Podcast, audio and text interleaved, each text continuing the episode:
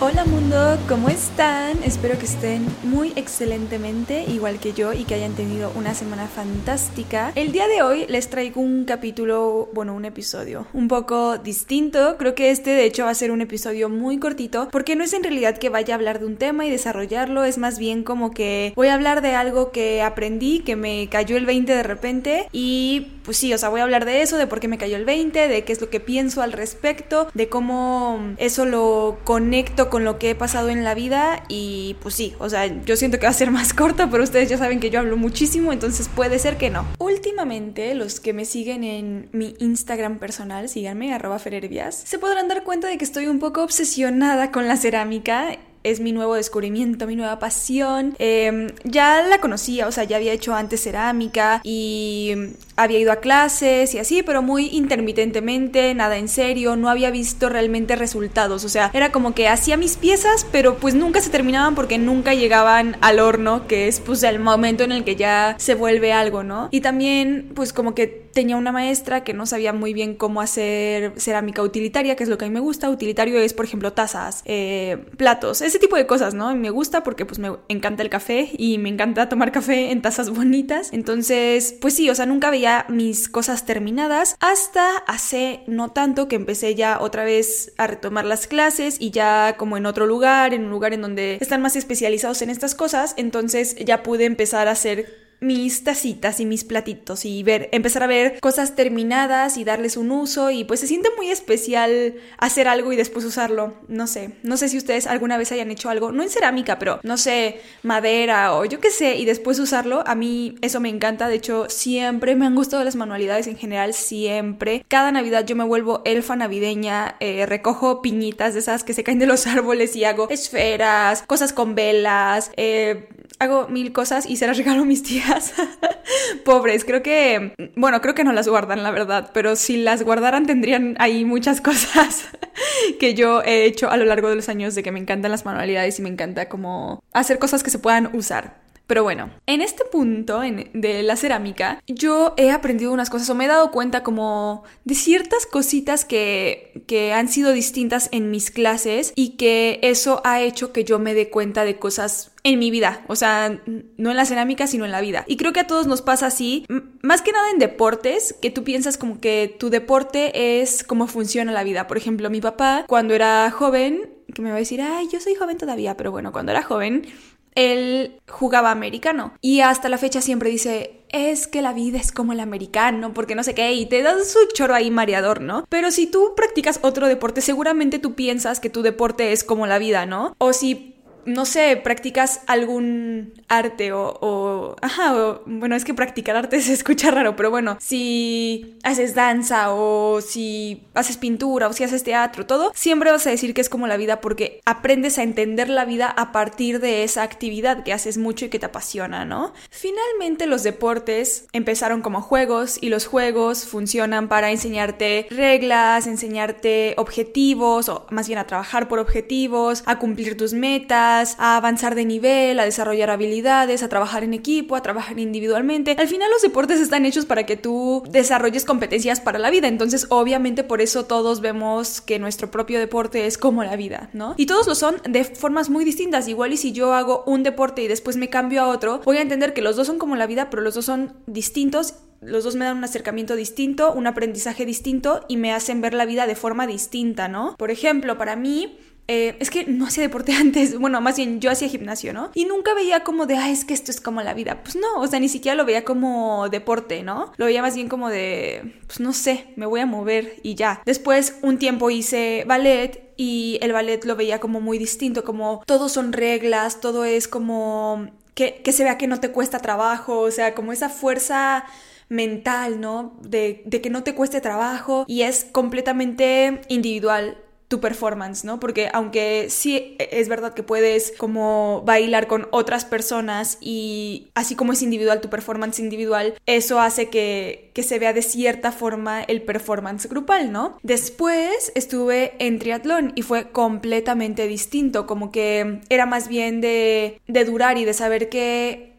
que no te puedes ir con todo al principio, o sea, aunque sí es importante esta parte, no te puedes ir con todo al principio porque si no al final no te va a quedar nada. Y eso habla también como de motivación y de disciplina, porque siempre que tenemos solamente motivación y no disciplina, nos damos cuenta de que empezamos así con un montón, echándole todas las ganas del mundo y va bajando, bajando, bajando, bajando, bajando y al final a duras penas terminamos si es que terminamos. En cambio, en triatlón no puedes hacer eso, te tienes que guardar. A mi recomendación, o bueno, más bien lo que yo hacía, que al final yo también tenía como como ahí ventaja porque mi peor deporte era, bueno, yo creo que mi peor deporte era correr, pero en competencia mi peor, digo, perdón, me confundí, no, mi peor deporte no era correr, mi peor deporte era bici, pero en competencia mi peor deporte era natación. Y como empiezas con natación era de que, ok, pues empiezo tranquila, después en la bici me intento pegar a un buen grupo porque aunque no era como mi, mi top, me podía mantener en un grupo si me jalaban, porque si yo jalaba, mi grupo se empezaba a trazar. Lo siento a las personas que se metieron a mi grupo, pero ajá, me le intentaba pegar a un grupo mejor que el mío, me iba con ellos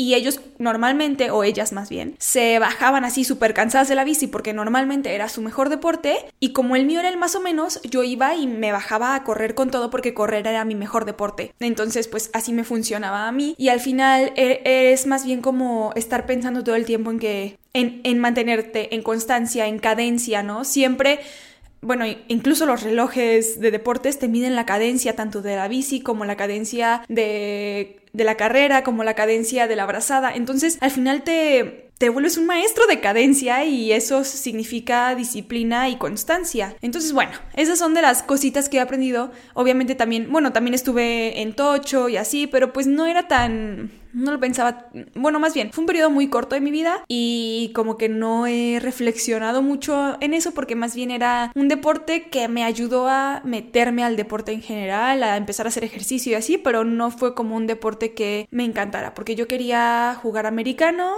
eh, pero no había americano para niñas. Entonces, pues tuve que entrar a Tocho y pues tampoco era como que fuera muy buena, pero aprendí a jugar en equipo.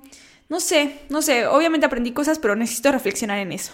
Bueno, a lo, a lo, que venía con todo esto es que no nada más los deportes, me doy cuenta, ¿no? Ahora yo soy, como dije, más de deportes, pero tuve un momento en el que era más de arte. Como que yo fui muy artística toda la primera parte de mi vida, hasta como los 15, más o menos, y después cambié totalmente y me volví como de deporte. Y yo la primera etapa de mi vida no hacía nada de deporte, pero nada. Una vez fue un maestro de básquet a nuestra escuela, bueno, a mi primaria, a darnos como una clase muestra y a invitarnos a sus clases que eran en la tarde de básquet. Yo no sé por qué, yo no entiendo por qué, qué estaba pasando en mi cabeza que le dije a mi mamá, ahí vamos, ahí llévame. Yo nunca en mi vida había sentido eso que sentí ese día, ni lo he vuelto a sentir. O sea, por más cansada que esté, que me sienta así toda bofeada, que no puedo respirar, nunca he sentido lo que yo sentí ese día. O sea, fue lo peor de mi vida. Yo dije, ¿cómo es que a la gente le gusta esto? Y no regresé. De ahí en fuera yo era más artística, como dije, ¿no? O sea, lo más de deporte que hacía era bailar,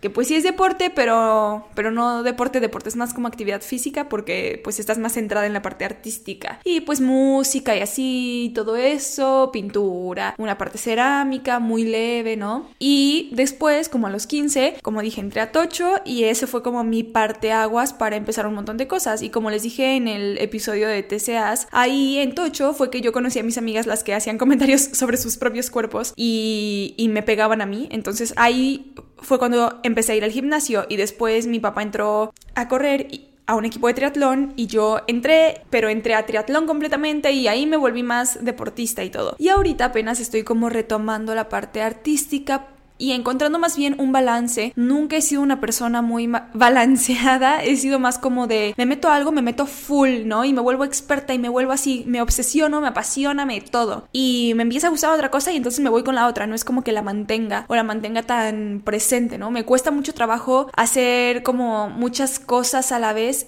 en cuanto a muchas pasiones, ¿no? De que, ay, en la mañana voy a yoga y después voy a correr y después voy a, este, a clases de, no sé, de pintura y después, no. O sea, como que yo digo, ok, tengo mi periodo de yoga, se me acaba mi periodo de yoga, entonces ya voy a correr y así. No, no es como que todo al mismo tiempo y apenas ahorita estoy empezando como que ese balance de decir, ok, ¿qué actividades son importantes para mí en mi vida que puedo mantener en este cambio en el que estoy pues pasando de una época de estudiante a una época laboral, ¿no? Entonces estoy empezando a ver como que sí, qué actividades son las que yo quiero mantener en mi vida y que me hacen bien y que me relajan y que, y que no las veo como algo de ser productiva, porque al final eso es algo que en mi casa se me ha inculcado mucho, el ser productiva y todo el tiempo estar haciendo y qué produciste hoy, ese tipo de cosas, que al final aunque está padre y, he tenido la oportunidad de aprender muchas cosas gracias a ese pensamiento, ese mindset, pues al final hace que llega un punto en el que yo ya no disfruto las cosas. Por ejemplo, llegó un punto de triatlón en el que yo me había metido para hacer ejercicio y llegó un punto en el que mi entrenador me chantajeaba emocionalmente y yo me dejaba llevar por eso. Yo decía, sí es cierto, yo tengo que ser mejor, yo no sé qué. Y de repente me veía eh, entrenando todo el día, faltando a la escuela para ir a entrenar, eh, no yendo a cosas de mis amigos, llorando, así un, día así que yo no quería ir a entrenar porque estaba muy cansada, muy cansada, yo no podía ya, o sea,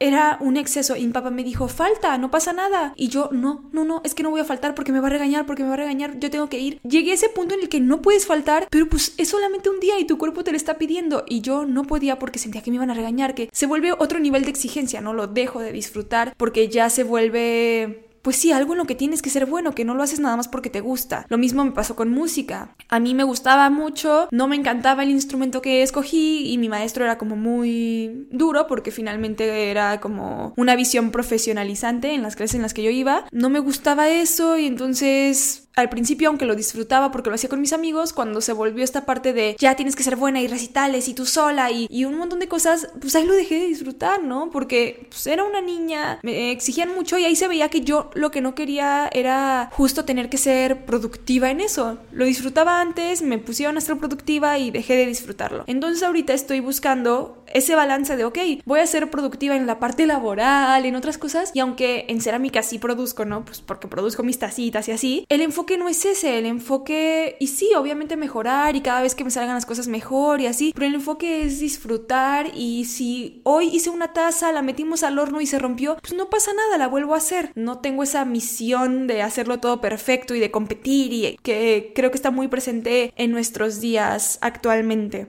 Entonces, gracias a que estoy buscando como esta visión más balanceada, entré a cerámica. Y algo que a mí me llamó mucho la atención es que antes, eh, durante pandemia, yo estaba también en clases de cerámica, pero con otra maestra y era otro enfoque, era en la parte en la que nunca vi nada terminado. Cada vez que había una grieta en tu cerámica, le tenías que echar agüita bueno, no, no, tanta, ¿verdad? Pero tenías que ponerle agüita y después tallarle con el dedo hasta que se desvaneciera esa, esa grieta para que al final cuando lo metías al horno pues no saliera como agrietado todo y con rayitas y o roto. ¿No? Entonces, eso era lo que tenías que hacer para, para que tu taza quedara bien o lo que estuvieras haciendo quedara bien cada vez que vieras una grieta era así como nada más pasarle el dedo hasta que se desvaneciera esa grieta, como, como mezclar la misma cerámica que está ahí adentro. Hace no tanto, entré cuando justo cuando regresé a mis clases de cerámica, regresé con otro maestro con el que yo nunca había ido en otra ciudad. Fue cuando me mudé a Cancún que empecé a ir con él y él me enseñó una cosa completamente distinta que hasta yo dije, ¿qué onda con este señor? Porque me dijo, "Mira, ahí tienes una grieta, ábrela." O sea, como que rompe tu taza prácticamente. No, ábrela, haces otra bolita, igual le pones agüita y todo, pero haces otra bolita y la metes en la grieta.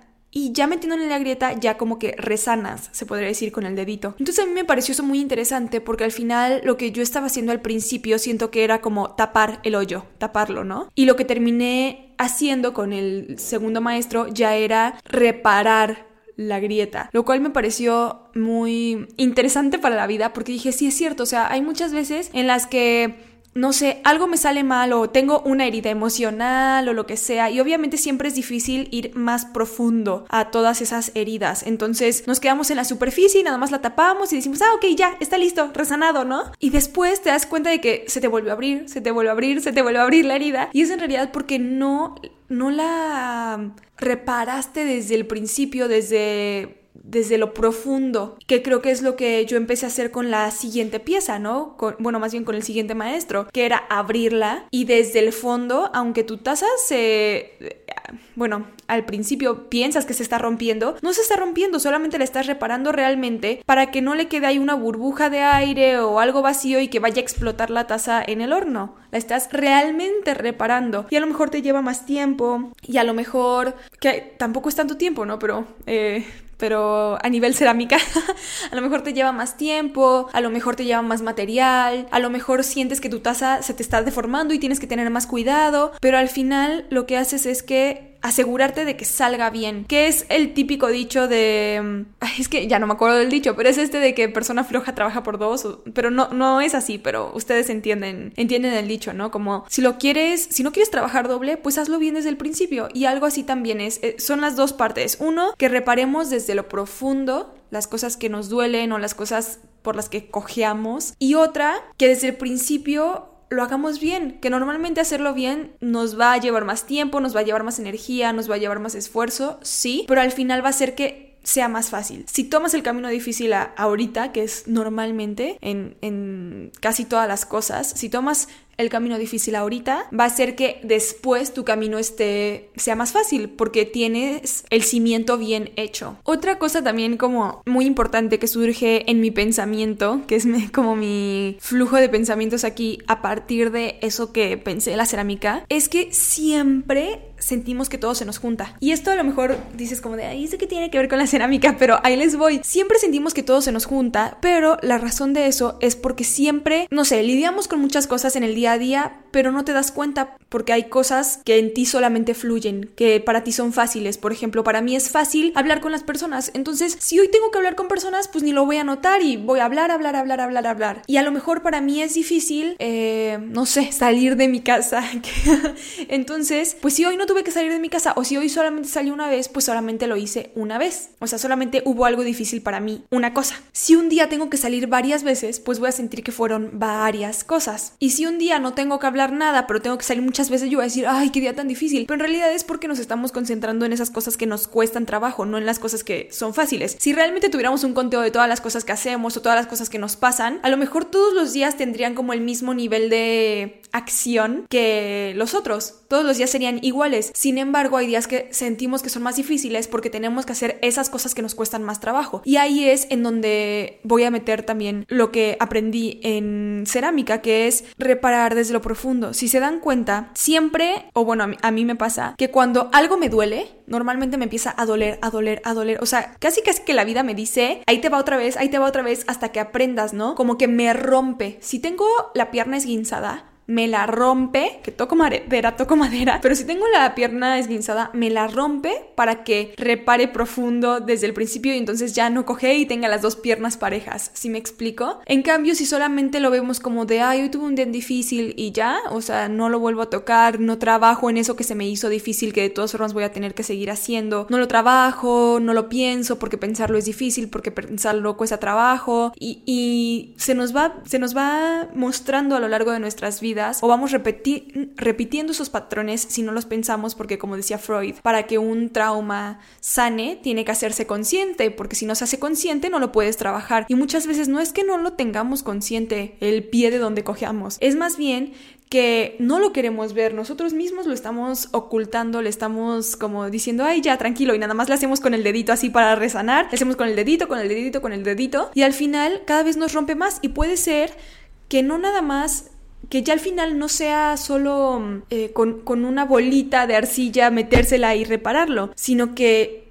puede que lleguemos a romper la taza por no haberla reparado desde un principio o por nada más estar rezando y rezando y rezando y rezando en el mismo lugar, ¿no? Entonces creo que siempre que nos encontramos con un día difícil o con algo en general, no puede ser un día o puede ser una situación que normalmente no pasan tan seguido a lo mejor y por eso no nos damos cuenta, pero si te pones a pensarlo más, a lo mejor las peleas que tienes con tus amigos ahorita son las mismas peleas que tuviste en la secundaria, a lo mejor por cosas distintas, pero sobre la misma línea, sobre el mismo tema o sobre, no sé, la misma, yo qué sé, traición o problema o, eje central. Y ahí te das cuenta de que, ok, hay algo repitiéndose, hay que resolverlo. No es solamente con que, ay, que estos amigos me perdonen y ya nos vamos. Hay que resolver algo, ¿no? Y otra cosa también importante para decir aquí, porque creo que las grietas pueden ser, puede ser que no estemos, que apenas esté abriendo la grieta, ¿no? Y que a lo mejor por eso no nos damos cuenta, porque está muy superficialmente. Y poco a poco se empieza a abrir, se empieza a abrir, se empieza a abrir.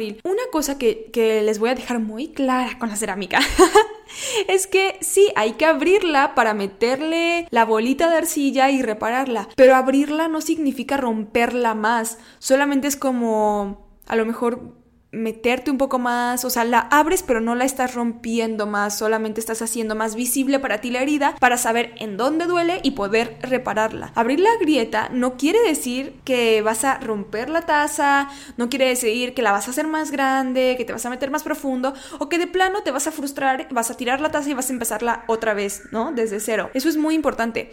Muchas veces bueno, algo que escuché hace no tanto es que la buena noticia de cuando estás tocando fondo es que es de ahí para arriba, de ahí para arriba. Entonces tú sabes qué tan profundo quieres que llegue esa herida porque poco a poco se va a ir abriendo más por los años, por las situaciones, a lo mejor te enfrentas mucho a esa situación es, o sea, es, es que es básico, creo que todos lo sabemos, porque todos tendemos a repetir las cosas y no vamos a cambiar hasta que nos demos cuenta. Y no importa que otras personas me digan de que, ay, es que tú haces esto y esto y esto y esto y así. Pues sí, y luego, o sea, pero yo no me doy cuenta de cómo las hago. Tú me lo estás diciendo desde afuera, pero si no me lo dices en el momento o si yo no me doy cuenta por mí misma y me hago consciente por mí misma, no lo voy a poder reparar. Por ejemplo, yo sé que me autosaboteo, ¿no? Yo sé que me autosaboteo, lo he visto, pero, pero lo sé porque que me lo han dicho o porque he visto los resultados, pero no sé qué hago para autosabotearme. Y no sé cuándo me estoy autosaboteando y cuándo no. Y hasta que yo no descubra eso, no lo voy a poder reparar.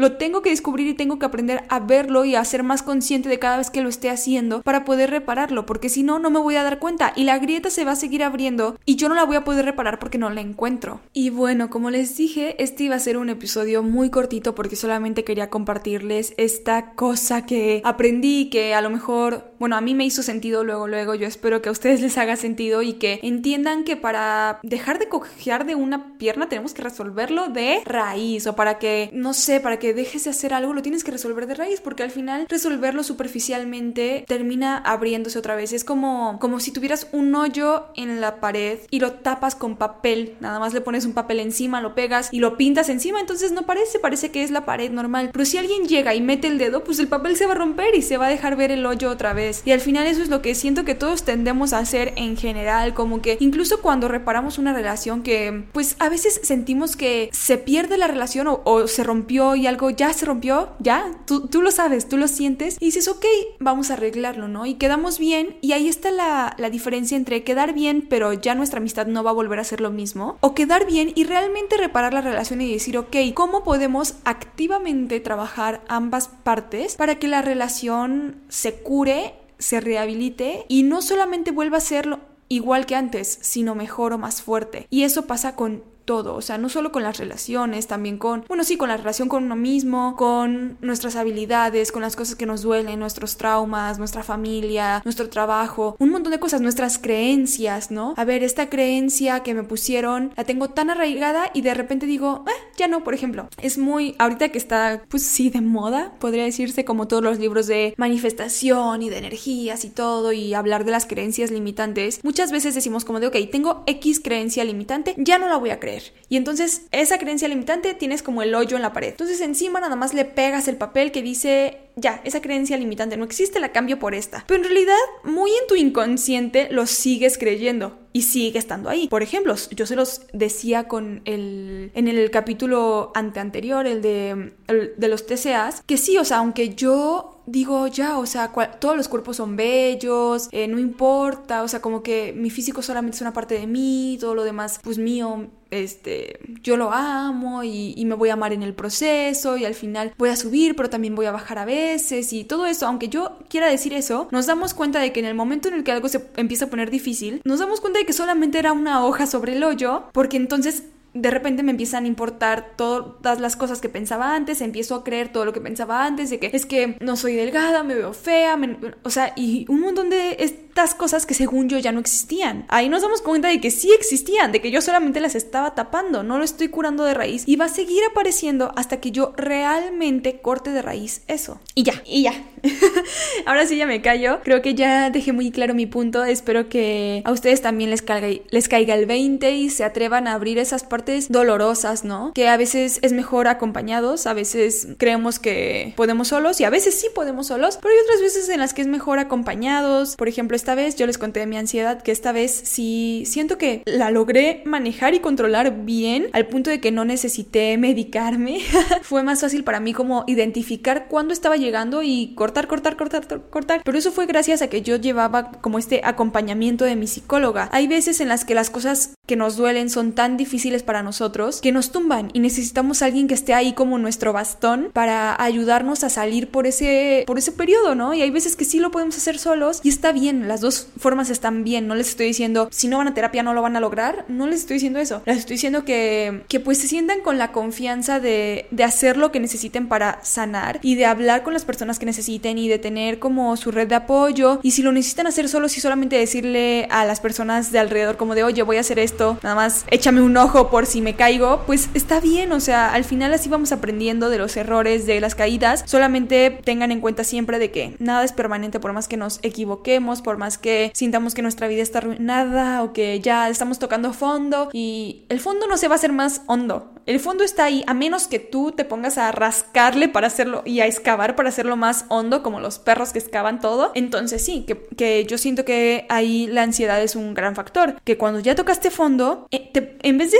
salir, de saltar, que sería lo más fácil, ya estás en el fondo, es más fácil impulsarte. Si te das cuenta cuando estás en el fondo del mar o de una alberca, es más fácil impulsarte porque tus pies están tocando la tierra. En cambio, la ansiedad hace que en vez de ver hacia arriba, escarbes y escarbes y escarbes y hagas el hoyo más hondo, cuando en realidad la salida está hacia el otro lado y muchas veces no, no lo vemos y está bien y por eso pues ahí es importante el acompañamiento o simplemente tú tener tus propias herramientas y tus propias técnicas, pero independientemente de que sea doloroso, de que sientas que no hay salida, que veas todo oscuro, que voltees para todos lados buscando la luz y no la encuentres, siempre se encuentra, o sea, nada es permanente, nada es el final, que al final ese es al final.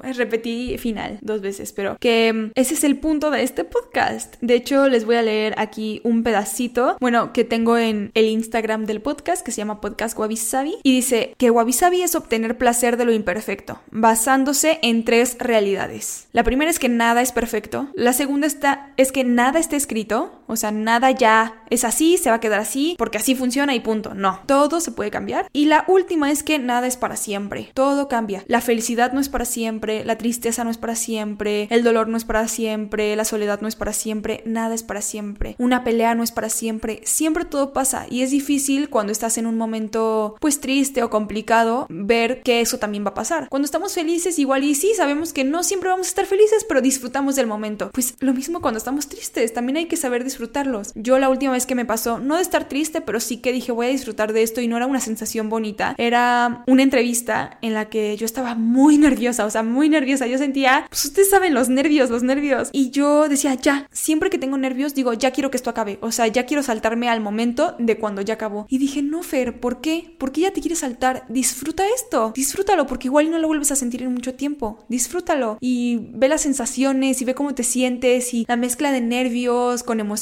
con quiero ir al baño, pero no me quiero ir, pero ¿qué tal si me dicen algo? ¿Qué tal si no? Como que toda esta mezcla de emociones, todo en uno, disfrútalo. Eso pasa pues con todo, con la tristeza, disfruta estar triste, disfruta abrázalo y déjalo ir. Es la única forma, abrazarlo y dejarlo ir, porque si nada más lo empujas hacia afuera, es como si estuvieras nada más haciéndole con el dedito a tu tacita. Y bueno, ahora sí, ya, porque ya dije como tres veces que ya, y ahora sí me callo. Espero que este episodio, aunque sea más cortito, les haya hecho caer 20 y que se hayan sentido acompañados en cualquier proceso que estén viviendo en sus vidas. Muchas gracias por darse este espacio para escuchar este podcast. Los quiero mucho. Nos escuchamos la próxima semana. Bye.